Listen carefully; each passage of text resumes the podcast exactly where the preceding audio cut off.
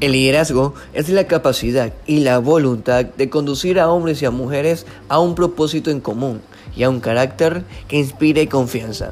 Hey familia, ¿qué tal? ¿Cómo están? Muy buenas vibras y bendiciones a cada uno de ustedes. Les saluda Cristian Vera Mora, conocido por muchos como Cristian Bermo, máster en programación neurolingüística, coach profesional y speaker de la Cámara Internacional de Jóvenes Conferencistas. Hoy quiero compartir contigo un podcast en referencia al carácter. Y bueno, ¿qué debemos saber sobre el carácter? Escucha con atención. Cualquiera, cualquiera puede decir que tiene integridad, pero la acción es el indicador real de lo que es el carácter. Tu carácter determina quién eres. Lo que eres determina lo que ves. Y lo que ves determina lo que haces.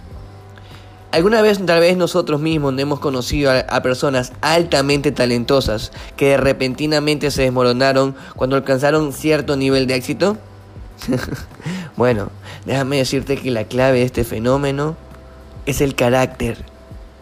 Steven Berglas, sociólogo de la Escuela de Medicina de Harvard y autor del síndrome del éxito, dice que la gente que alcanza grandes alturas, pero que carece de un carácter sólido que lo sostenga a través del estrés, van de cabeza al desastre. Él cree que su destino está determinado por una o más de las siguientes características. Arrogancia, profundos sentimientos de soledad, una búsqueda destructiva de aventuras o adulterios. Cada una de ellas constituye un precio muy alto a pagar por un carácter muy, pero muy débil. Entendiendo un poco más sobre el carácter y lo que te estoy comenzando a contar, permíteme contarte también una pequeña anécdota o historia. Y es que si has estado en aeropuertos pequeños o has tenido mucha experiencia volando en aviones ejecutivos, Probablemente has viajado o has tenido que volar en un avión Lear. Muchos hemos tenido la oportunidad de volar en uno de estos un par de veces quizás y es toda una experiencia. Son pequeños. Suelen llevar de 5, 6, 8 pasajeros, y, pero son muy, muy rápidos. Es como subirse a un tubo de estos pero con motores de reacción. es totalmente una experiencia como te decía. Volar en un Lear puede fácilmente reducir la mitad del tiempo en los viajes. Por eso muchos suelen ser ejecutivos. El padre de este asombroso avión fue un hombre llamado Birlier, inventor, aviador, líder de negocios. Llegó a ostentar más de 150 patentes, incluyendo la de pilotos automáticos, radios de control y cintas de grabación de 8 pistas. Lear fue un pionero en su pensamiento y en 1950 pudo ver el potencial para la fabricación de pequeños aviones para compañías. Sí. Pero bueno, le tomó varios años transformar su sueño en realidad. Pero en 1963, el primer avión Lear hizo su viaje inaugural. Y en 1964 hizo su primera entrega a un cliente. El, el éxito de Lear fue inmediato y rápidamente vendió muchas de esas aeronaves. Pero no mucho después supo que dos de ellas se habían estrellado, misteriosamente en circunstancias que no podía resolver en ese instante. Aquello, aquello lo dejó anonadado. Por un tiempo, 55 de sus aviones Lear pertenecían a dueños privados. Lear inmediatamente envió un aviso a todos los dueños para que no volaran sus aviones hasta que él y su grupo pudieran determinar qué había causado la caída. La preocupación de que varias vidas más se perdieran era mucho más importante para él que cualquier publicidad negativa que pudiera surgir de los medios de comunicación. Al investigar los vuelos fatales, Lear descubrió la causa potencial, pero no pudo verificar el problema en tierra. Había una sola forma segura de descubrir si su diagnóstico como tal, si el problema había sido diagnosticado correctamente y tendría que hacerlo en el aire. Era un proceso totalmente peligroso, pero fue lo que precisamente hizo.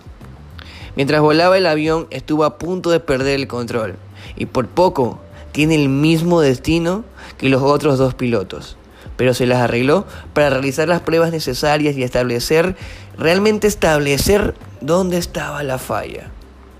Creó una pieza y se la puso a sus 55 aviones eliminando el peligro. Mantener a los aviones en tierra le costó a Lear mucho, pero mucho dinero. Millones, por último. Es más, necesitó dos años para reconstruir su negocio.